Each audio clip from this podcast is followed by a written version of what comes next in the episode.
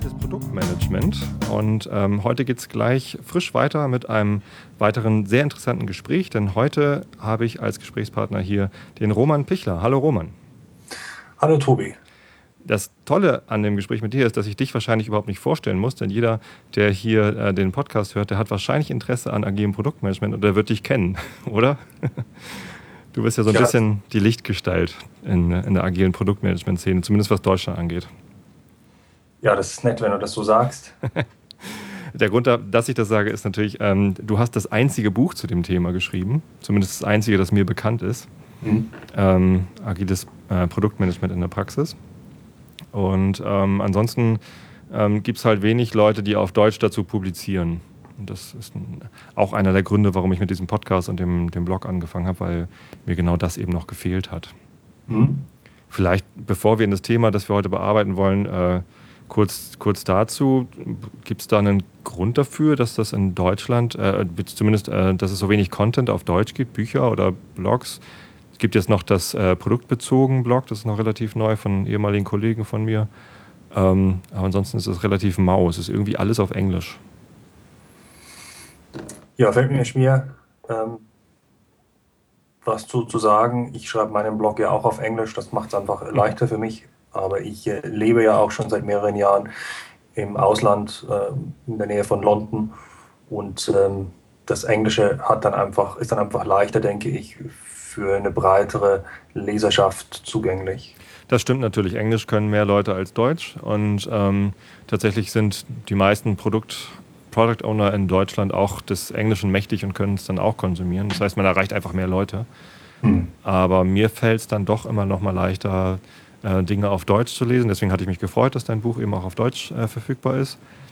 Und ähm, in der Muttersprache kann man eben sich doch noch mal besser ausdrücken oder irgendwie besser kommunizieren, finde ich. Und mhm. deswegen machen wir das hier auf Deutsch. Gut. Ähm, Wolltest du dir noch mal weiter vorstellen, also was, was du so machst in England, äh, oder sollen wir direkt ins Thema einsteigen? Ja, vielleicht sage ich nur ein paar, paar Worte. Ähm, ich mache eigentlich zwei Dinge. Ähm, Außer Bücher schreiben. Mein Job. Äh, der, eine Teil ist, äh, dass ich ähm, Product Owner, Produktmanager, Coach Schule berate, dass ich aber auch Organisationen dabei helfe, effektive Produktmanagement-Organisationen äh, aufzubauen oder ihre Produktmanagement-Organisationen weiter zu verbessern. Das Ganze mit einem Schwerpunkt auf äh, Agilität, Scrum, aber in letzter Zeit auch verstärkt äh, Elementen von Ansätzen aus dem Lean Startup, Customer Development und ein bisschen Design Thinking. Mhm. Ähm, und der andere Aspekt äh, meiner Arbeit ist, dass ich mich um die Produkte meines, eigenes, meines eigenen Unternehmens kümmere also die Dienstleistungen, die wir anbieten, aber auch die Tools, die wir entwickelt haben, ähm, die Webseite, äh, die Bücher und so weiter. Mhm. Und dabei versuche das, was ich äh, schule, was ich also äh, Kunden nahelege, selber auch in die Tat umzusetzen und das auch nutze, um mit neuen Ideen und Techniken, Techniken zu experimentieren, bevor ich die dann auch weitergebe. Ja, da sind wir ja schon eigentlich beim Thema, denn äh, ich wollte heute mit dir darüber sprechen, wie man ein guter Product Owner wird oder wie man überhaupt Product Owner wird und welche, welche Skills, welche Fähigkeiten man haben muss und welche Eigenschaften man so haben muss.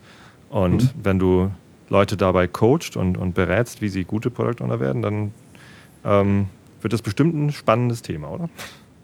Ich denke schon, ja. Und meine, vielleicht kann ich mit einer kleinen Geschichte anfangen und sagen, wie man nicht ein guter Product Owner wird. Oh ja, oder das ist wie, immer gut. Wie der, wie der Einstieg in, das, in die Product Owner Rolle vielleicht schwierig oder nicht ganz einfach ist.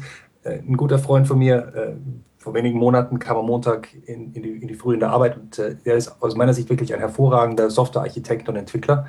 Kam also am Montag früh in die Arbeit und sein Chef hat zu ihm gesagt, Mensch du, ähm, ich denke mir, wir müssen einfach mehr im Bereich Produktmanagement tun. Willst du nicht Product Owner sein? Ja, und damit war, wurde er quasi ähm, damit wurde er sofort zum Product Owner befördert, ohne dass er die Chance hatte, in irgendeiner Weise sich damit auseinanderzusetzen, erstmal was die Rolle ist und vielleicht auch ein bisschen entsprechende Skills und Qualifikationen aufzubauen. Ja. Ähm, und ich erzähle die Geschichte deswegen, weil ich glaube, dass sie ähm, häufiger passiert. Ähm, vielleicht ähm, haben ja einige Zuhörer auch eine ähnliche Erfahrung gemacht. Absolut, ich habe in meiner ersten Firma das genauso auch erlebt, ja. Mhm. Also ähm, was teilweise einfach auch damit zu tun hat, denke ich, dass ja, Product Owner oder allgemein Produktmanager jetzt nicht ein Beruf ist, den man erlernen kann. Es gibt dafür nach meinem Wissen auch keine festen Ausbildungswege. Man kann es auch nicht studieren, soweit ich weiß. Es gibt ganz unterschiedliche Kurse, es gibt auch ganz unterschiedliche Zertifizierungen. Und ähm, insofern ist auch so das, das Produktmanagement ja eine relativ, oder sind die Product Owner eine relativ ähm, breite, bunte Community.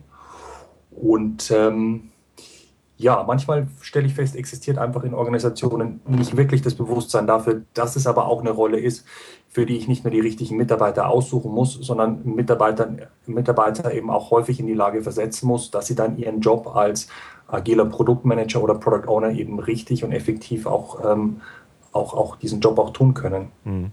Ja, ich kenne auch keinen, keinen Ausbildungsweg zum Product Owner.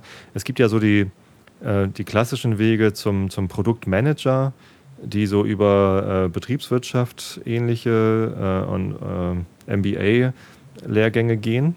So kann man irgendwie Produktmanager werden und fachliche Verantwortung bekommen, aber dann ist man ja noch lange kein agiler Product Owner, wenn man sowas gelernt nicht, hat. Das ist richtig, wobei ich schon sagen würde, dass ein gewisses betriebswirtschaftliches Grundwissen sicherlich nicht schadet. Ich würde sagen, das ist auch einer der Bausteine, um ähm, langfristig erfolgreich als Product Owner zu arbeiten. Absolut, ja klar dass ich ein bisschen äh, einfach, einfach was verstehe von dem, nicht, was, was, wie, wie, ein Unternehmen funktioniert und wie ein Unternehmen auch wachsen kann, was in einem Unternehmen wichtig sind, was es auch an Rollen gibt. Das erleichtert mir das dann beispielsweise mit dem Vertrieb oder mit dem Marketing zu sprechen, um ähm, die Veröffentlichung von einer neuen Produktversion vorzubereiten, beispielsweise. Hm.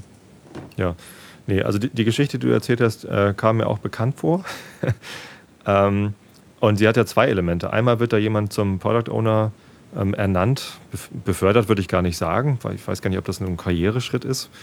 Ähm, ich finde den Begriff Karriere in diesem Zusammenhang sowieso schwierig, weil das ja so diese zwei, äh, zwei Wege gibt. Einmal die disziplinarische Verantwortung, wenn man irgendwie Leute unter sich hat, die man dann irgendwie ähm, als ähm, ja, Line-Manager quasi ähm, betüdeln muss.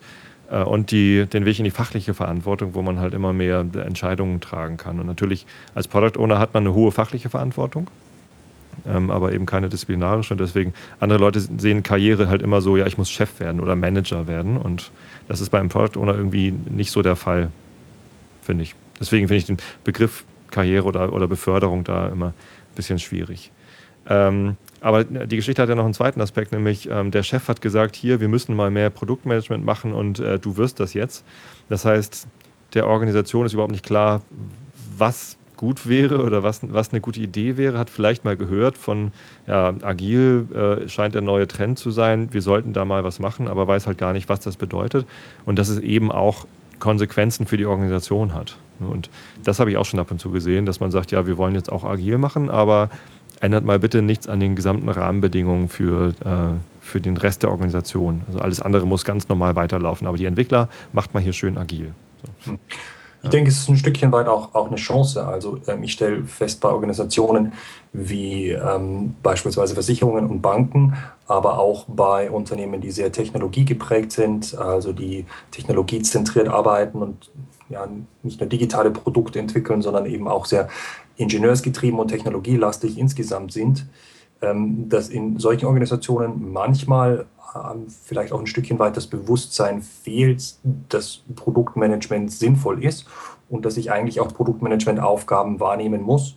Und diese sind dann über verschiedene ähm, Leute verteilt, werden von verschiedenen Rollen wahrgenommen, wie beispielsweise einem Projektleiter und einem Business Analysten.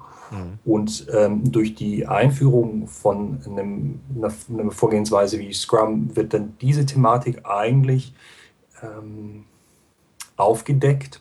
Und insofern ist es, denke ich, eine Chance zu sagen, okay, wenn wir jetzt einen Product Owner brauchen, also jemanden, der äh, das Produkt stellvertretend für das Unternehmen äh, betreut und nicht nur betreut, sondern eigentlich besitzt, also auch sicherstellt, dass die richtigen Investitionsentscheidungen äh, getroffen werden, dass das Produkt ähm, erfolgreich ist. Mhm.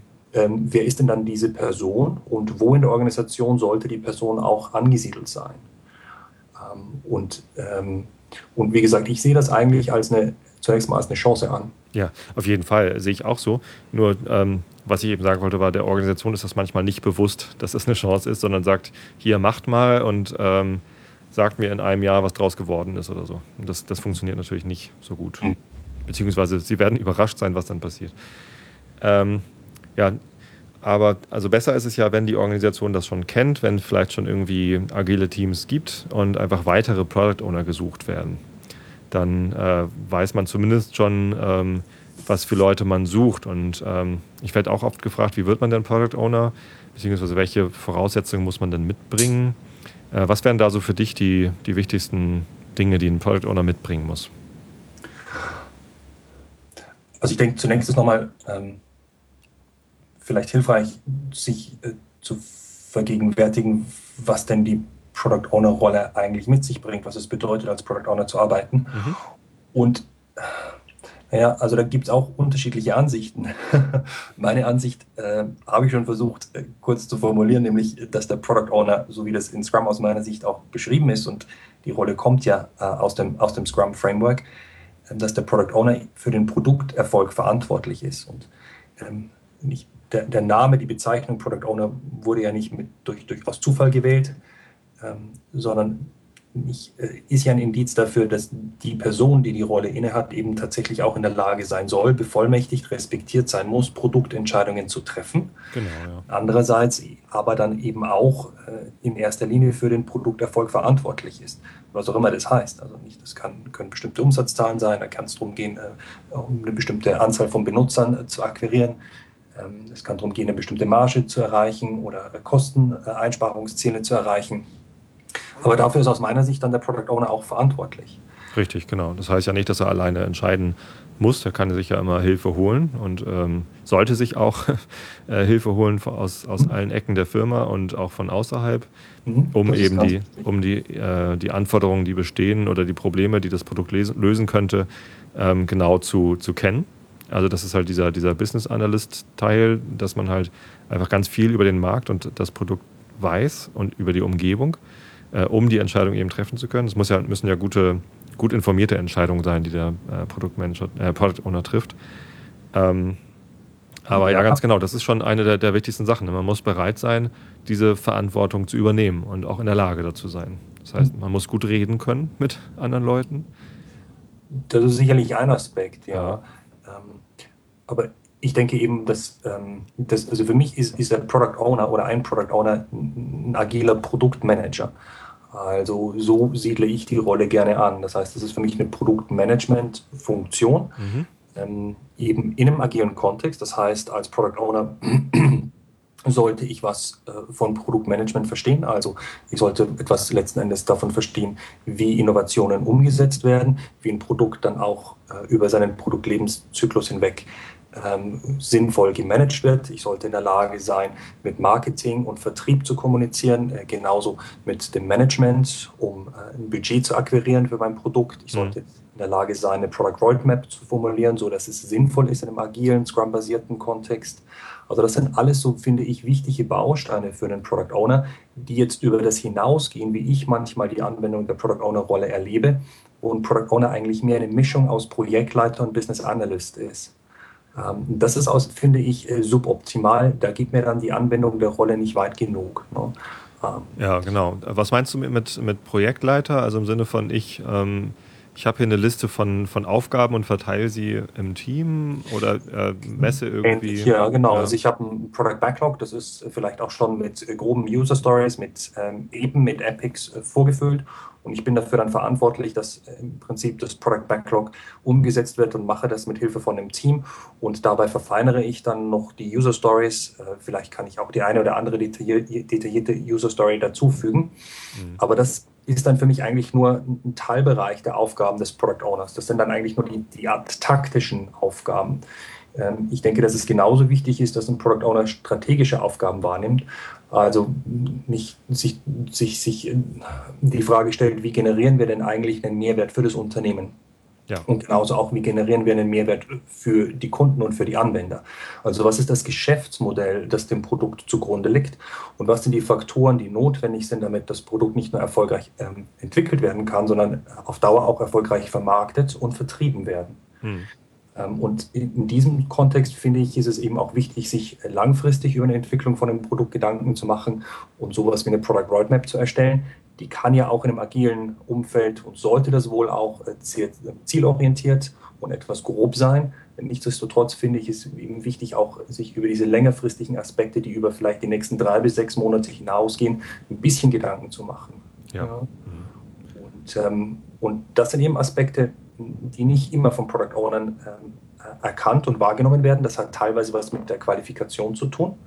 Ähm, ist ja auch was, was zum Beispiel ein Product Owner Kurs, äh, ein Certified Scrum Product Owner Kurs beispielsweise normalerweise nicht jetzt schwerpunktmäßig schult, ähm, hat aber dann auch was mit ähm, der Wahrnehmung der Rolle in der Organisation zu tun. Wenn ich also den Product Owner in, in der Entwicklung oder in der IT an, ansiedle, dann wird, werden die Mitarbeiter, so gerne sie es auch möchten, nicht wirklich in der Lage sein, sich Gedanken zum Geschäftsmodell zu machen und ein Business Model Canvas zu erstellen. Naja, können kann, kann man es natürlich schon. Man kann es äh, zumindest lernen, aber man kann es sicherlich lernen und man kann es dann nicht umsetzen. Man muss auf Buch äh, studieren, ja. das ist nie verkehrt. Ja. Aber äh, wie soll ich sagen, Einfluss nehmen und Ownership ähm, über das Geschäftsmodell und sicherlich dann über das, das Produkt wirklich äh, zu haben, ist dann einfach nur schwer möglich. Ja? Da gibt es diesen Wobei, englischen Begriff Empowerment, wo mir immer keine besonders gute deutsche Übersetzung für einfällt. Also Ermächtigung. Die Bevollmächtigung, Bevollmächtigung ja, die Bevollmächtigung ja. des Product Owner. Also ja.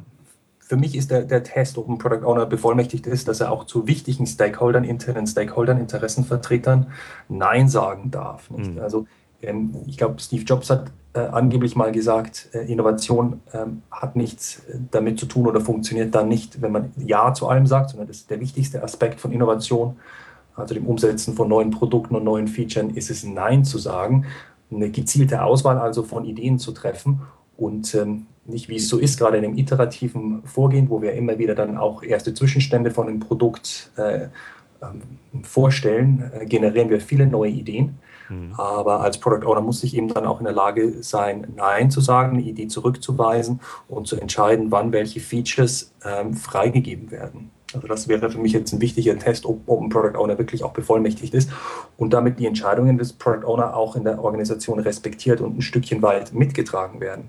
Mhm. Also da möchte ich jetzt nicht, ich möchte jetzt nicht dafür plädieren, dass der Product Owner ähm, autoritär auftritt und mit der Faust auf den Tisch haut und sagt, Mensch, ich bin hier der Chef, hier geht's lang. Ganz im Gegenteil. Ich finde es wichtig, dass ein Product Owner versucht, äh, konsensorientiert zu arbeiten.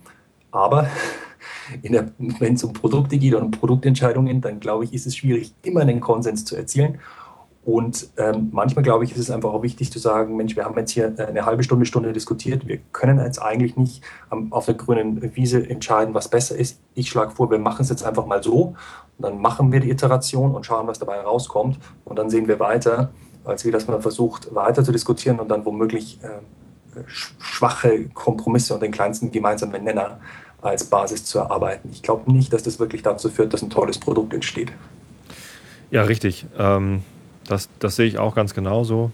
Als Product Owner muss man äh, letztendlich die Entscheidung verantworten, also, also kann man sie am Ende auch fällen. Es ist immer gut, irgendwie alle mit einzubeziehen, vor allem das Entwicklerteam. Also wenn wir von, von äh, Softwareentwicklung sprechen, ähm, und ich habe da auch, auch sehr gute Erfahrungen mitgemacht als Product Owner mit dem gesamten Team, sowohl an der Vision zu arbeiten, als auch äh, die, die einzelnen User Stories genau zu durchdenken, wie kann man das äh, am besten formulieren, was ist, was ist die genaue Herausforderung dabei, ähm, in Discovery-Phasen auch äh, Stakeholder mit dazu zu holen, ähm, damit, damit, eben alle mit dem Boot sind. Und wenn dann alle so, eine, so ein intrinsisches so eine intrinsische Motivation haben, das Produkt äh, gut umzusetzen, weil wir alle wissen, warum wir das bauen, ähm, dann kann was Tolles daraus werden. Ja, wenn man einfach nur den Leuten sagt, ich habe entschieden, dass es so werden soll und jetzt baue das gefälligst so, weil ich, ich weiß schon, dass es richtig ist, dann äh, erzielt man meistens nicht so gute Ergebnisse, weil die Leute halt nicht davon überzeugt sind, was sie da machen. Wenn man etwas macht, wovon man nicht überzeugt ist, dann wird es nicht gut. Ja, ähm, gut, jetzt haben wir schon gesagt, es gibt ähm, äh, die, die Möglichkeit, sich coachen zu lassen, äh, von dir zum Beispiel. Äh, wenn man das Glück hat, dich zu bekommen, ist wahrscheinlich recht gefragt, hoffe ich, hoff ich mal. Ähm, man kann Schulungen machen. Ähm, da habe ich auch ähm, einige genossen. Das, das war ganz gut. Ich habe irgendwie äh, von, von mehreren Anbietern und von mehreren Coaches äh, Schulungen bekommen. Das ist auch hilfreich. Ähm, letztendlich habe ich, glaube ich, das meiste von meinen Kollegen gelernt, also durchs, durchs Doing. Ne, die erste Firma, wo ich agil äh, als Produktmanager gearbeitet habe, das war Xing und ähm, da gab es das schon. Da gab es schon agile Produktmanager und ich konnte es äh, mir halt abgucken von den anderen, wie die das gemacht haben. Ähm, ich hatte zwar vorher schon eine Schulung bekommen und, und Bücher gelesen und alles getan, was ich halt selber tun kann, um was zu lernen, aber tatsächlich dann äh, ins Team zu kommen, zuerst als, als, ähm, als Tandem haben wir das gemacht, ein Team, ähm, für, für zwei, drei Wochen. Und dann war ich halt allein mit dem Team da und konnten mir halt immer jederzeit Hilfe holen von, von meinen äh, Produktmanagement-Kollegen. Ähm, habe das da auch intensiv gemacht. Ähm, und dadurch lernt man halt dann, dann ganz, ganz viel. Aber gibt es noch andere Möglichkeiten, ähm, sich, sich da weiterzuentwickeln, weiterzubilden? Hm. Also, hm, äh, äh, ich denke, für, für mich gibt es so, so bestimmte Bausteine. Ne? Und ein, ein, ein Baustein ähm, hat eben wirklich, was ich nenne es gerne Strategie zu tun, aber da geht es wirklich um Geschäftsmodell, um Geschäftsmodellierung auch. Es geht auch um Formulierung von einer Produktstrategie, also sich Gedanken zu machen, was ist wirklich der Mehrwert, den mein Produkt erzeugt für die Anwender, Kunden, aber genauso auch für das Unternehmen. Warum ist es für Anwender und Kunden attraktiv, das Produkt zu erwerben, das Produkt zu benutzen. Warum sollte mein Unternehmen in das Produkt investieren? Mhm. Ähm, und wie, wie könnte mein Produkt vielleicht auch längerfristig wachsen? Und was ist vielleicht jetzt auch eine Zielsetzung für die nächste Version, für die nächsten drei bis sechs Monate? Ähm, und wie, können wir auch sicherstellen, dass wir äh, überprüfen, ob wir die Zielsetzung dann erreichen? Ähm, das hat dann auch was mit Metriken zu tun. Ähm, und was, was den Prozess anbelangt, so, so stimme ich dem, was du gesagt hast, überein. Also ich finde es wichtig, dass ein Product Owner eigentlich am gesamten Wertstrom von ähm, dem Aufgreifen einer Idee und bis zum, bis zum sozusagen vollständigen Umsetzen einer Idee beteiligt ist. Also als Product Owner, finde ich, muss man nicht immer jetzt ähm, unbedingt eine Idee für ein neues Produkt haben oder auch nicht notwendigerweise, wie man unbedingt ein Produkt äh, immer ganz toll weiterentwickeln kann. Aber ich finde, man sollte wirklich bei der ähm, Schaffung von, von, von, von der Vision und einer Product Roadmap ähm, äh, intensiv eingebunden sein und diese Tätigkeiten auch wirklich mit aussteuern und auch dann sowas wie Marktforschung und Validierung beispielsweise mit umsetzen. Hm. Das heißt, ich sollte ähm, äh, in der Lage sein, zu überlegen, Mensch, wo befinden sich denn wichtige Risiken jetzt in meiner Produktvision, Produktstrategie bzw. Geschäftsmodell und was sind richtige ähm, Techniken, um die Risiken zu adressieren. Also beispielsweise sowas wie ein Probleminterview zu führen oder Kunden zu beobachten bei der Arbeit oder eine Wettbewerberanalyse vorzunehmen. Ähm, das finde ich sind, sind wichtige Techniken, die quasi jetzt in, in so einer frühen Phase, wie man auch immer die nennen will, ähm, ähm, ähm hilfreich sein können und um die sich ein Product Owner eben auch äh, kümmern sollte und, und nicht ein Product Owner auch eine gewisse Kompetenz mitbringen sollte. Mhm. Und ich, ich sage das deswegen, weil ähm, ich hatte vorher schon gesprochen über den Product Owner, der sozusagen der, der Product Backlog ähm, Meister ist. Ja. Ähm, ich finde es wichtig, dass ein Product Owner nicht nur mit einer Product Backlog arbeitet, sondern sich auch überlegt, wo kommen die Einträge her und warum sollte ein Eintrag im Product Backlog sein oder nicht. Ähm, und äh, dazu ist es, finde ich, hilfreich, dass man sich tatsächlich ein bisschen über das Geschäftsmodell Gedanken macht, dass man eben wirklich auch die Kunden und Anwender versucht zu verstehen, dass man vielleicht auch in der Lage ist, mit Personas zu arbeiten, Personas zu schreiben. Und das sind Aspekte, die jetzt nicht immer Product Ownern wirklich bewusst sind, ähm, und wo vielleicht auch der eine oder andere Zuhörer ähm, eine Chance hat, sich ein Stückchen weiterzubilden, sei es durch Selbststudium oder sei es durch gezielte äh, Schulungen. Richtig. Ja, das stimmt natürlich. Die, die Frage, wie wird man guter Product Owner, ist so einfach nicht zu beantworten, denn es sind ja, ist ja ein, ein ganz breites äh, Spektrum an Dingen, die man, die man können sollte, um ein guter Produktmanager zu sein oder Product Owner. Ähm, ich habe da mal vom, von Marty Kagan eine, ähm, eine Liste bekommen mit Eigenschaften, äh, auf der ich mich selber einstufen sollte. Also Marty Kagan war damals unser Coach bei Xing. Äh, von dem habe ich auch viel gelernt und das sind ähm, so zwölf Eigenschaften. Ich lese sie einfach mal vor, weil es äh, einfach eine, eine, ganz spannende Liste ist, um, um, mal zu gucken, wie gut bin ich eigentlich in, in diesen Bereichen. Das ist Customer Knowledge, Tech Knowledge, Market Knowledge, Core Team Collaboration, Stakeholder Management, Product Vision, Product Discovery, Product Optimization, Product Evangelism, Financial Knowledge, Leadership Skills und Time Management Skills. Und für jeden dieser, dieser Punkte sollte ich mich halt selber einschätzen, wie gut bin ich denn da drin? Und ähm, er hat dann dagegen gehalten, um, um, zu gucken, ja, wie gut sollte man denn sein in meiner Position? Also ich hatte bei Xing ein Produkt äh, ohne, ohne eigenes Budget. Also ich hatte ein Team, mit dem ich gearbeitet habe, aber das, äh, das Produkt, was wir betreut haben, hat halt keinen eigenen Umsatz gemacht. Deswegen äh, war Financial Knowledge halt nicht, nicht ganz so wichtig. War zwar wichtig, dass ich äh, meinen Produktbestandteil innerhalb der Organisation gut äh, positionieren kann. Ich hatte natürlich dann, dann auch Ziele, was äh, Aktivität angeht, äh, aber eben keine finanziellen. Und ähm, ich fand das einfach ganz gut, mal diese Auffächerung, um zu wissen, okay, ich muss Customer Knowledge haben, das heißt, ich muss wissen, wer sind überhaupt die Kunden, wer setzt es überhaupt ein und wie setzen die das ein, warum setzen die das ein. Das heißt, man muss mit Kunden reden können, man muss irgendwie gucken, was, äh, was Kunden anderer Produkte machen. Und ganz mhm. konträr dazu, das äh, Technology Knowledge, dass man halt weiß, was sind denn überhaupt aktuelle Technologien, äh, die in, in dem Bereich eingesetzt werden? Also beispielsweise Programmiersprachen oder Webtechnologien oder ähm, Kommunikationstechnologien.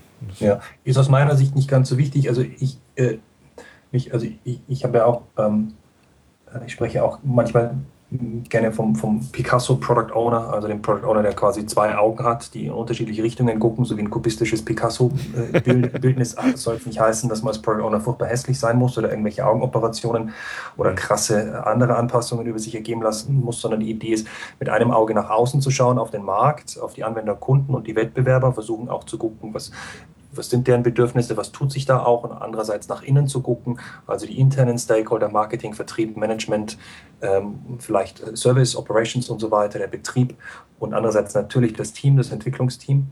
Ähm, und ich finde es schön, wenn ein Product Owner eine Technologieaffinität hat, äh, gerade wenn ich als Product Owner jetzt ein digitales Produkt betreue. Ähm, und ich finde es auch wichtig, dass ein Product Owner äh, Lust daran hat, mit einem Tech-Team, mit Entwicklern zu arbeiten, mit Nerds zu arbeiten, aber ich finde es persönlich jetzt nicht essentiell, dass ein Product Owner wirklich ähm, ein weitergehendes oder tieferes äh, Technologieverständnis oder Know-how hat oder mal programmiert hat. Das kann hilfreich sein. Und für manche Produkte ist es auch wichtig, aber allgemein gesprochen finde ich es doch eher sekundär.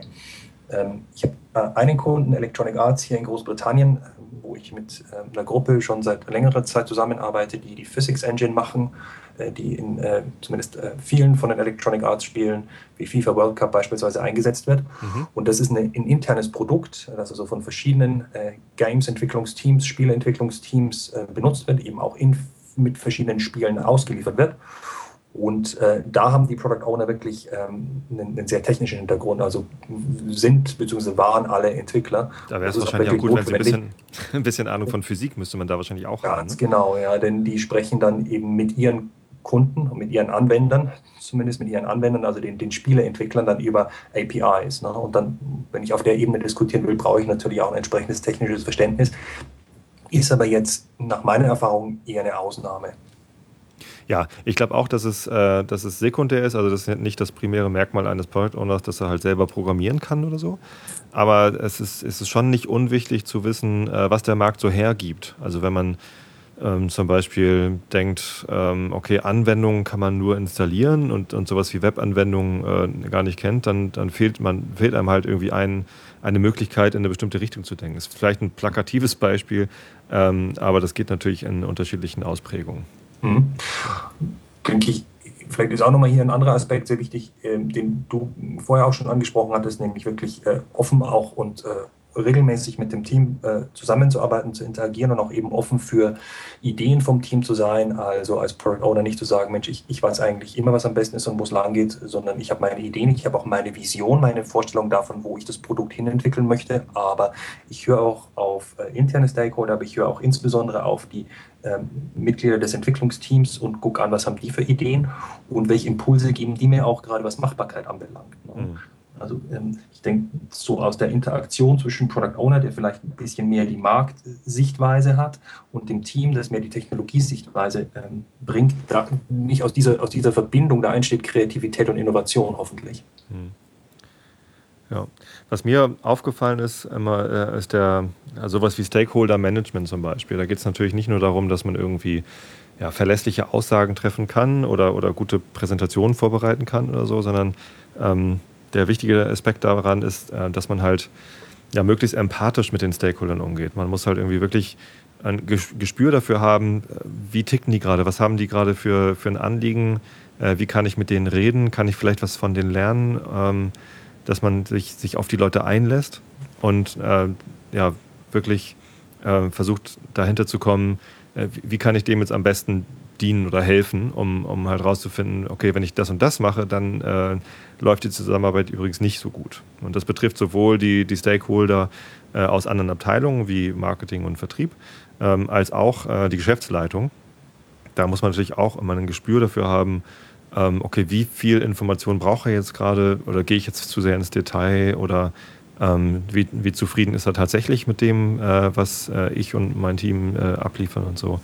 Ähm, das ist ein relativ wichtiger Aspekt und der zielt halt so ein bisschen in die Persönlichkeit vom Product Owner rein. Das ist vielleicht was, was man gar nicht so gut lernen kann, ähm, aber wo man halt äh, vielleicht durch Selbstreflexion einfach mal ähm, drauf achten kann, äh, mache ich das gut, mache ich das gut genug oder kann ich da vielleicht ein bisschen besser werden? Ja, also was, was ich gerne äh, vorschlage, ist äh, gerade interne Stakeholder auch zur äh, Produktdemo, äh, also zum Sprint Review Meeting ein, einzubeziehen. Mhm. Meine, es gilt natürlich nicht nur für die internen Stakeholder, äh, Anwender und Kunden äh, sollten also auch, wenn immer möglich, wenn es hilfreich ist, an der Produktdemo und am Sprint Review Meeting teilnehmen. Aber in diesem Kontext, glaube ich, ist es eben hilfreich, wenn die internen Stakeholder ähm, regelmäßig auch an einem Review-Meeting teilhaben, um, sodass sie selber sehen können, wie sich das Produkt entwickelt, wie auch das Projekt voranschreitet. Ich denke, das schafft einerseits Vertrauen und Transparenz und andererseits ermöglicht es den Stakeholdern auch, sich einzubringen, beziehungsweise Ideen und Erfahrungen ähm, mitzuteilen und, und äh, damit auch ein Stückchen weit die Produktentwicklung zu beeinflussen. Mhm. Und der andere Aspekt, äh, der mir eingefallen ist, ähm, als du jetzt äh, gerade über die, die Entwicklung des Product Owners gesprochen ist, hast, äh, ist ähm, als Product Owner gezielt auch die äh, Sprint-Retrospektive zu nutzen. Ähm, ich stelle immer wieder fest, dass, die, dass, dass Product Owner scheinbar der Ansicht sind, die Retrospektive sei etwas primär für das Team, vielleicht noch für den Scrum Master und ich als Product Owner, naja, ich bin halt dabei, so mehr oder weniger als geduldeter Gast oder weil ich halt dabei sein muss. Oder weil ich halt meinem Team sagen muss, Mensch Leute, ihr müsst euch da und da mal verbessern und schneller werden. Aber ähm, ich denke, als Product Owner ist die Retrospektive tatsächlich auch eine Möglichkeit, äh, Verbesserungspotenzial zu äh, ähm, äh, verstehen, äh, zu identifizieren und zu gucken, wie kann ich mich auch weiterentwickeln, wie kann ich mich verbessern. Also so wie die Zusammenarbeit mit dem Team ist, klappt das denn gut für das Team? So beispielsweise auch die, die Zeremonien und die Praktiken, die wir einsetzen, also wie wir mit dem Product Backlog beispielsweise arbeiten, wie wir beispielsweise mit User Stories arbeiten, ähm, klappt es für das Team, klappt es nicht für das Team, meine Verfügbarkeit, macht es Sinn, ähm, wie erleben mich die Teammitglieder, wie erleben mich die Teammitglieder vielleicht auch in bestimmten Meetings, wie in einem Sprint Review Meeting. Ähm, macht es Sinn, dass wir die, die Demo beispielsweise gemeinsam machen? Macht es Sinn, dass ich die Demo mache? Macht es Sinn, dass jemand aus dem Team die Demo macht? Ist die Demo überhaupt effektiv? Sollten wir vielleicht anfangen, mehr mit Releases zu arbeiten und entsprechende Metriken äh, zu, zu sammeln und dann auszuwerten. Also das sind, finde ich, alles Fragen, wo ein Product Owner in der Retrospektive wirklich auch gutes Feedback vom Team kriegen kann, um sich dann zu überlegen, Mensch, äh, wie kann ich mich vielleicht ein Stückchen weiterentwickeln und, und ein Stückchen vielleicht auch in meiner Arbeit verbessern. Ja, absolut. Also ich war äh, bei allen meinen Teams bisher auch immer in der Retrospektive mit dabei. Ähm, und das war ähm, größtenteils äh, sehr, sehr hilfreich. Also das, das kann ich eigentlich nur empfehlen, das stimmt.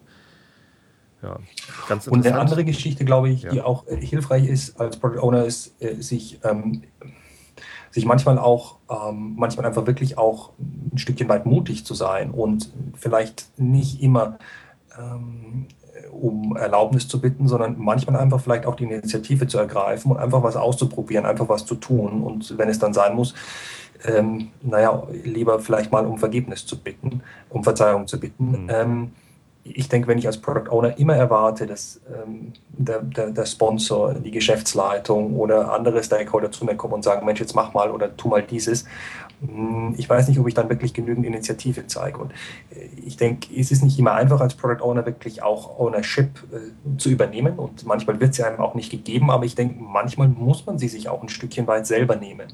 Ja. Und äh, ist vielleicht auch ein, Balanceakt, aber also als Product Owner nicht verzagen, nicht immer erwarten, dass einen jemand bevollmächtigt und empowert, sondern manchmal einfach auch eine Entscheidung fällen, mutig sein und das tun, was man glaubt, was wirklich das Produkt nach vorne bringt. Richtig, das gehört in den Bereich Leadership Skills mit rein für, für mich, dass man eben diesen Mut aufbringt, ähm, Entscheidungen zu treffen. Weil ähm, wenn man sie nicht trifft, dann, dann trifft sie entweder jemand anders oder niemand und beides äh, muss nicht dann unbedingt das Beste sein. Ähm, ja, absolut, genau. Ähm, Nochmal zum Thema äh, Retrospektive. Natürlich ist das auch immer eine, eine Zeitfrage. Ne? Ähm, Retrospektiven ähm, nehmen halt ihre Zeit in Anspruch. Ich finde, es ist eine sehr wertvolle und wichtige Zeit, weil das Team sich dort zusammensetzt, um zu gucken, wie können wir noch besser miteinander ähm, arbeiten. Und ähm, das, das macht ja einen Teil des, des agilen Großen und Ganzen aus, dass man sich immer wieder äh, betrachtet, sind wir auf dem richtigen Weg, ähm, iterativ guckt, wie können wir es noch verbessern. Ähm, zahlt aber eben auch auf diesen Skill ein, den, den, den Marty von mir äh, quasi gefordert hat, Time Management. Das heißt, man muss sich wirklich als Product Manager gut überlegen, wo drin investiere ich meine Zeit.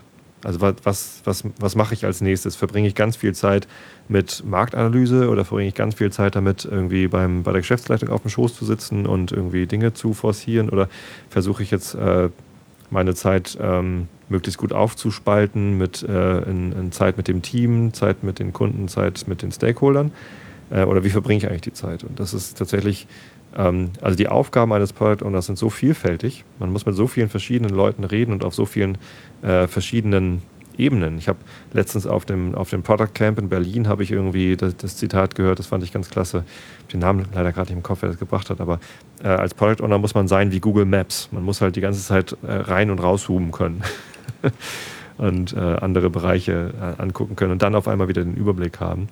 Ähm, das ist sehr zeitintensiv und sehr, ähm, sehr anspruchsvoll. Deswegen sollte man ähm, jemand sein, der, der wirklich gut seine Zeit einteilen kann. Das ist, das ist richtig. Ich meine, was ich gerne auch in diesem Zusammenhang empfehle, ist wirklich ähm, zielorientiert zu arbeiten. Das beginnt damit, dass äh, Sprints wirklich klare Ziele haben die dann auch messbar und verfolgbar sind. Also dass ich nicht nur sage, ja, das Ziel ist jetzt irgendwie, was weiß ich, irgendeine neue Reporting-Funktionalität äh, zu erstellen und dann ähm, haben wir halt, ziehen wir halt lauter Reporting-Stories in den Sprint und fertig, sondern dass ich sage, okay, meine, ähm, was machen wir denn da mit der Funktionalität? Wird sie freigegeben oder nicht? Und ähm, wenn wir sie freigeben, ähm, wie können wir dann feststellen, ob die Funktionalität erfolgreich umgesetzt wurde oder nicht? beispielsweise indem wir Daten sammeln und die dann auswerten und sagen, Mensch, wenn ich innerhalb von fünf Tagen, nachdem das Feature freigegeben wurde, ähm, mindestens 70 Prozent aller Anwender das Feature genutzt haben, dann, haben, dann stimmt irgendwas nicht, dann ist also die, die, die Response äh, nicht so, wie wir uns das vorgestellt haben. Wir müssen uns nochmal Gedanken darüber machen, ob dann das, das Feature so auch richtig ist und ob wir weiter das Reporting-Feature in der, in der Form anbieten wollen. Mhm. Also, dass ich, dass ich zielorientiert arbeite, was die Sprints anbelangt und dass ich eben auch mit Zielen arbeite, was meine Releases, meine Produktversionen anbelangt. Also das kann jetzt ein Zeitraum von drei Monaten sein, von sechs Monaten, von zwei Monaten, je nach Produktorganisation mhm. und Markt und beispielsweise sage, gut, ich möchte jetzt äh, auf ähm, Anwenderakquise setzen als Ziel, denn wir möchten jetzt hier ein neues Markt oder Marktsegment einsteigen, oder es geht um Aktivierung, es geht darum, dass die Anwender jetzt wirklich dann auch anfangen, ähm, Dienste äh, oder, oder Features zu nutzen, äh, die dann äh, kostenpflichtig sind beispielsweise, natürlich in Abhängigkeit vom Geschäftsmodell. Oder es geht darum, die ähm, Anwenderzufriedenheit zu verbessern, beispielsweise indem ich in, in UX und User Interface und, und, und, und Benutzerinteraktion investiere. Also das hilft dann mir zumindest in meiner Arbeit, einen, einen Fokus zu schaffen und mich nicht zu sehr zu verfransen. Ähm, denn das ist sicherlich eine, eine Gefahr, wenn man als Product Owner oder als Produktmanager arbeitet, aufgrund der, der, der, der zahlreichen Facetten, wie du gesagt hast, der Rolle. Mhm. Ja. Gut. Aus deiner Erfahrung ähm, äh, oder beziehungsweise aus, aus deinem Umfeld mit, ähm, äh, wo, kommen die, die, wo kommt die Mehrheit der Product Owner her? Sind das eigentlich eher Leute, die aus, der, aus äh, Fachabteilungen kommen äh, und, und wenig Ahnung von Technik haben oder sind es häufiger Techniker, die sich dann äh, in, ins Fach einarbeiten müssen? Siehst du da irgendwie einen Trend oder ist das total gemischt? Also ich, ich sehe es sehr gemischt, also von äh, Leuten, die bereits als Produktmanager gearbeitet haben und dann im Rahmen jetzt ähm, einer Umstellung auf äh, agile Arbeitsweisen als Product Owner arbeiten, bis hin zu Projektleitern, die jetzt als Product Owner arbeiten oder Business Analysten oder Entwicklern ähm, oder anderen äh, Leuten aus der Technik. Es ist ein relativ breites Spektrum, ähm, wo, wobei ich nicht immer sehe, dass äh, die Rolle eben richtig wahrgenommen wird, auch richtig positioniert ist im Unternehmen und äh, häufig Product Owner leider nicht entsprechend empowered sind, äh, hatte ich schon angesprochen. Mhm. Ähm, was aber manchmal auch eben damit zu tun hat, dass die Product Owner selber sich vielleicht nicht genügend Bevollmächtigung verschaffen oder mhm. für sich beanspruchen. Stimmt, aber die, Leute, ne? die Leute kommen wirklich aus ganz unterschiedlichen Bereichen und ähm, ich stelle das wirklich auch gerade bei meinen Schulungen fest, haben ganz unterschiedliche Vorkenntnisse. Also manche, manche, manche Leute kommen in Product Owner Schulungen und haben wirklich auch, was so Geschäftsmodell anbelangt und was so wirtschaftlichen Hintergrund anbelangt, einfach ähm, sehr wenig Verständnis. Manche haben äh, sehr viel Verständnis, haben dann auch mit Tools wie dem Business Model Canvas bereits recht intensiv gearbeitet. Und das ist jetzt gar nicht wertend gemeint, sondern einfach nur als eine, als eine, ähm, als eine ähm, das ist einfach nur eine Beobachtung. Genau, ja. und, und, ähnlich ist es mit Dingen, nicht, früher hätte man gesagt, Requirements Engineering Methoden. Ähm, heute sprechen wir vielleicht eher über Techniken, Praktiken, wie man ähm, Produkteigenschaften beschreiben kann und Pro Product Backlog Inhalte äh, darstellen kann. Also es gibt, gibt, Leute, die haben viel mit User Stories gearbeitet, auch richtig und gut und effektiv mit User Stories gearbeitet, ähm, haben darüber hinaus vielleicht auch ein bisschen Erfahrung mit User-Centered Design, haben Personas geschrieben, haben, haben, mit Szenarien gearbeitet, vielleicht auch mit weiteren Techniken wie Storyboards. Und es gibt Leute, die tatsächlich einfach auch mit den, mit den Basics von User Stories dann, dann, dann Schwierigkeiten haben. Hm. Ähm, und ähm, in, insofern ist, ist, das, was, was ich wirklich ähm, den, den Zuhörern empfehlen würde, ist zu gucken, wo sind meine Stärken, wo sind meine Schwächen bezogen auf mein Produkt und meine Organisation. Was ist für mein Produkt in meiner Organisation besonders wichtig und wo gibt es für mich einfach vielleicht auch noch einen Bedarf oder eine Chance, mich ein Stückchen weiterzuentwickeln. Mhm. Und das kann der Bereich Kommunikation und Stakeholder Management sein, es kann der Bereich Technologie sein, äh, dass ich mich über technologische Trends schlau mache, es kann aber auch der Bereich eben ähm, äh, Geschäftsmodell, Geschäftsmodellierung sein. Ähm, oder ähm, User Experience, Benutzerinteraktion mhm. und äh, ähnliche Themen.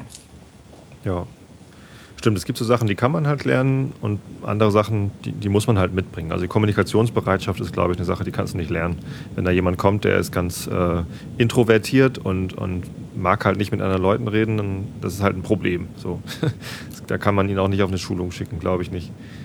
Äh, wohingegen, wenn man äh, wenig Ahnung davon hat, wie man zum Beispiel User Stories schreibt oder wie man ähm, zu einem guten Design kommt, äh, vielleicht auch gar nicht allein, sondern wie man, wie man mit einem Interaction Designer zusammenarbeitet, ähm, das kann man halt lernen. Ähm, und ich glaube, wie man das dann lernt, das ist dann doch sehr situationsabhängig, ähm, ob man Schulungen macht, ob man ein Coaching macht oder ob man äh, ob vielleicht ein Buch lesen reicht. Mhm. Ja. Und die Bücher, die man dann liest, man, man soll halt nicht nach Product Owner Büchern suchen wahrscheinlich, ne? sondern ähm, da, da gibt es halt das von dir und vielleicht, nicht so viel. vielleicht gibt es noch welche auf, auf Englisch. Also ich finde das, das Buch von Marty Kagan, Inspired, finde ich noch äh, sehr gut. Aber dann geht es auch schon relativ schnell. Also die Bücher, die mir dann noch gut geholfen haben, sind dann häufig äh, eher so, ähm, so Startup, also Lean Startup von Eric Ries ist halt ein tolles Buch für Product Manager, ist aber gar nicht für Product Manager geschrieben. Ähm Enthält auch jetzt wenig Konkretes eigentlich für Produktmanager, aber ich würde auch generell empfehlen, äh, Lean Startup oder auch ähm, Four Steps to the Epiphany, Steve Blank und äh, mhm. wie soll ich sagen, sozusagen die übergeordnete Customer Development.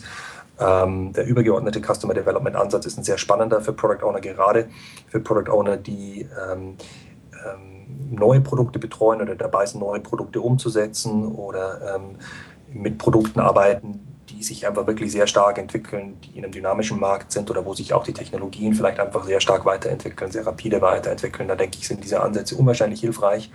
Ähm, ähnlich sieht es aus mit Alexander Osterwalders äh, Business Model Generation Ansätzen. Ich denke, das ist auch sehr hilfreich, um über das Produkt hinauszuschauen, um sich Gedanken zu machen, wie mein Produkt denn eigentlich Wert schafft, ähm, wie mein Produkt in ein Geschäftsmodell eingebettet ist und ein Geschäftsmodell auch unterstützt und hat dann eben auch wieder ein Stückchen weit mit Produktstrategie zu tun, wie also die Produktziele, die ich ähm, versuche zu setzen oder die ich vielleicht ein Stückchen weit auch habe oder mit der Geschäftsleitung ausgehandelt habe, dann dem Unternehmen helfen zu wachsen und mit den Unternehmenszielen harmonieren. Ähm, das, sind, das sind, denke ich, wichtige Themen. Ähm, ein anderes wichtiges Thema, das häufig gerne übersehen wird, ist eben wirklich so der ganze Bereich, der ganze Bereich UX und da gehört für mich ähm, äh, die Benutzerinteraktion, das Interaktionsdesign dazu da gehört für mich das visuelle Design dazu, aber hat natürlich auch Auswirkungen oder die, die Benutzererfahrung wird natürlich auch beeinflusst durch die funktionalen, aber auch durch die nicht funktionalen äh, Eigenschaften eines Produktes. Also User Stories sind eine, sind eine, sind eine tolle äh, Technik, aber sie reichen im Normalfall nicht aus, um ein Produkt wirklich ganzheitlich und einigermaßen naja, vollständig zu beschreiben, vollständig jetzt nicht, dass ein Produkt äh, im Detail vorab beschrieben werden muss, aber dass ich alle wichtigen Aspekte tatsächlich auch betrachte, sodass ich weiß, wo dann in der Produktentwicklung auch die Risiken liegen ähm, und eben dann risikoorientiert vorgehen kann. Hm. Und ähm, ein weiterer Aspekt ist, und auch vielleicht hat das damit, damit was zu tun, dass Scrum eben doch aus, aus dem, dass die Product Owner Rolle aus Scrum kommt, nicht Scrum ja. aus der Product Owner Rolle. Ähm, Produktdemo ist auch eine, eine tolle Technik, um äh, zu einem frühen Stadium, wie ich finde, ähm, Funktionalität äh, Anwendern, Kunden, internen Stakeholdern vorzuführen und erstes Feedback einzuholen, aber ähm, häufig dann nicht mehr wirklich ausreichend, wenn ich verstehen möchte, wie Anwender dann auch mit Vorabversionen meines Produktes interagieren, diese benutzen. Also da sind dann ähm, Benutzertests, da sind dann auch Releases oder MVPs, finde ich, ähm, sehr viel mächtiger und hilfreicher. Und das heißt, als Product Owner sollte ich verstehen, welche, welche Forschungs- und Validierungstechniken ich wann am besten einsetze, mhm. wie ich dann auch mit den Daten, ähm, mit den Informationen, die zurückgehen, umkomme, wie ich die analysiere, wie ich daraus dann die richtigen Rückschlüsse ziehe und die dann wieder in mein Product Backlog einarbeite. Mhm. Ja, genau. Ah, das ist nochmal ein ganz wichtiger Punkt, dass man irgendwie äh, durch äh, Nutzertests, Nutzerbefragungen und irgendwie vielleicht äh, User-Tests mit, mit Prototypen ähm, oder, oder High-Quality-Prototypen ähm, ganz viel lernt. Und ähm, da, das ist nochmal ein wichtiger Punkt. Ich glaube, als Product Owner muss man einfach wahnsinnig neugierig sein. Man muss immer bereit sein und, und, äh, und aus, von sich selbst heraus äh, ganz viel lernen wollen. Mhm. Und ähm, ja, das, ja, Scrum ist nochmal ein wichtiger Punkt. Man muss natürlich irgendwie ein Verständnis von Scrum haben. Was, was sind agile äh, Vorgehensmethoden äh, und warum gibt es die? Also warum macht man denn Scrum? Man macht es ja äh, nicht, damit man irgendwie endlich mal weiß, wie man vorgeht, sondern äh, weil man durch die äh, Iteration äh, halt regelmäßige Feedback-Loops hat, um, um wiederum zu lernen. Und ähm, im Agilen Manifest, äh, ich habe es schon ein paar Mal erwähnt, meine Hörer wissen das schon, mein, mein Lieblingssatz im Agilen Manifest ist äh, das Responding to Change over Following a Plan, weil da halt genau drin steht, so, die Welt ändert sich, ändert sich ständig und äh, man lernt halt ständig dazu und man muss halt immer bereit sein, seinen, seinen Plan anzupassen und auf den Wandel zu, zu reagieren. Ähm, und das kann man eben nur, wenn man auch die Augen offen hält und tatsächlich ähm, ständig lernt aus allen Richtungen, lernt, äh, ist mein Produkt auf dem richtigen Weg, sollte ich vielleicht einen anderen Weg einschlagen, ähm, haben sich die Rahmenbedingungen geändert und so weiter und so fort. Mhm. mhm. Das finde ich noch einen ganz wichtigen mhm. Punkt, dass man eben auch äh, quasi das, das agile Manifest als, als Dreh- und Angelpunkt nimmt.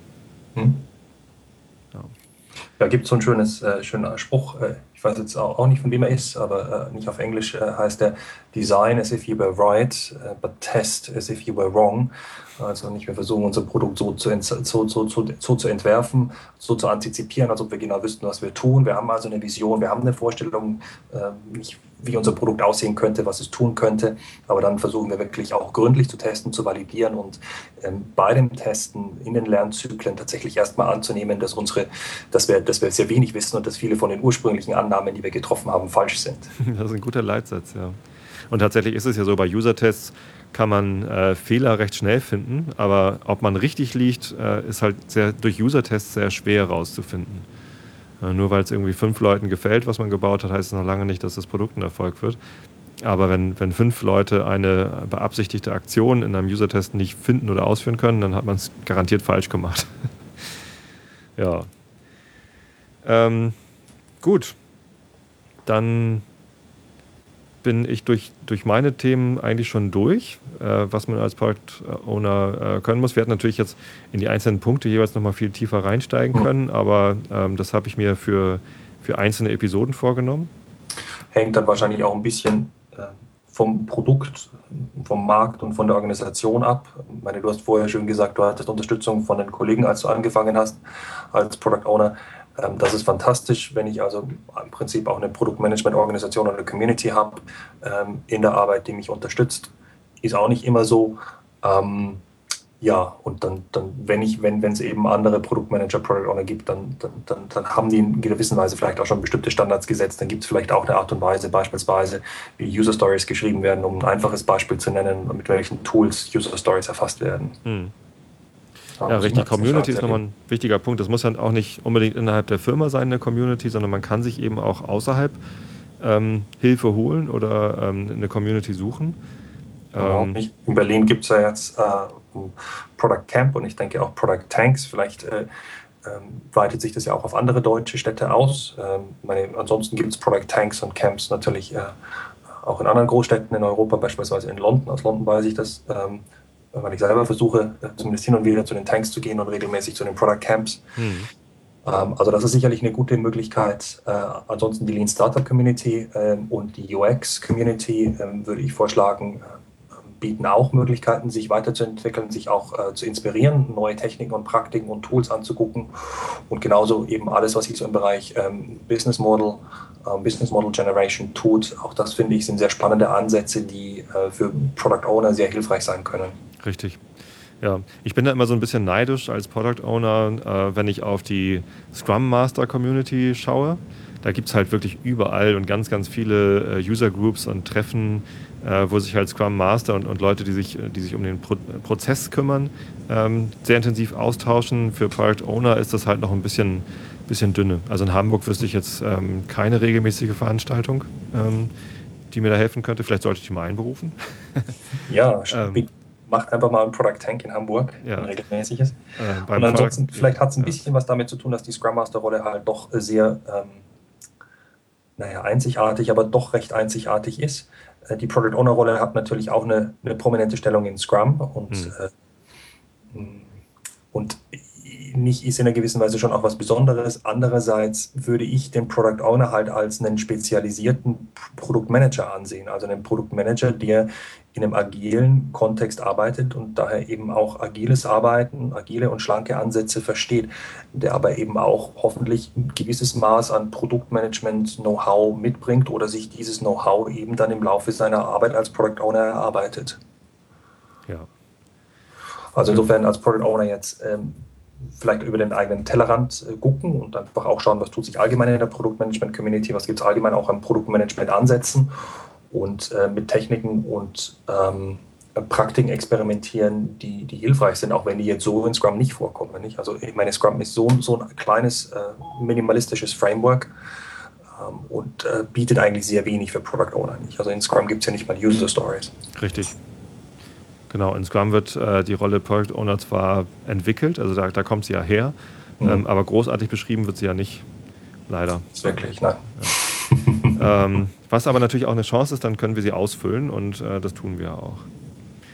Gut, dann vielleicht als letztes noch ähm, der Aufruf an die Hörer. Ähm, wenn ihr äh, weitere Ideen habt, äh, wie man sich als Product Owner weiterentwickeln kann oder sollte, wenn ihr weitere Ideen habt, welche Bücher man gelesen haben sollte oder welche Konferenzen und äh, Barcamps man besuchen sollte, dann äh, schreibt uns das in die Kommentare. Und ähm, ja, wenn ihr weitere Fragen habt, natürlich auch äh, eben dort. Da ähm, freue ich mich immer, wenn da was kommt und äh, steht auch gern Rede und Antwort. Ja. Dann würde ich sagen, Roman, äh, vielen Dank für das Gespräch. Fand es sehr interessant. Ja, danke, äh, danke für die Einladung, Tobi. Hat mich gefreut. Mhm, gerne. Vielleicht können wir es mal wieder machen zu einem, zu einem spezielleren Thema als zu diesem hier. Ähm, ich werde hier ähm, mit dem Podcast ähm, weitere Episoden produzieren. Nicht besonders regelmäßig, also jetzt nicht jeden, jeden Monat, aber ähm, da wird noch mehr kommen. Genau. Ja, schön. Alles klar, dann ähm, haben wir es soweit. Vielen Dank an die Hörer. Schaltet wieder rein und äh, bis zum nächsten Mal. Vielen Dank. Tschüss.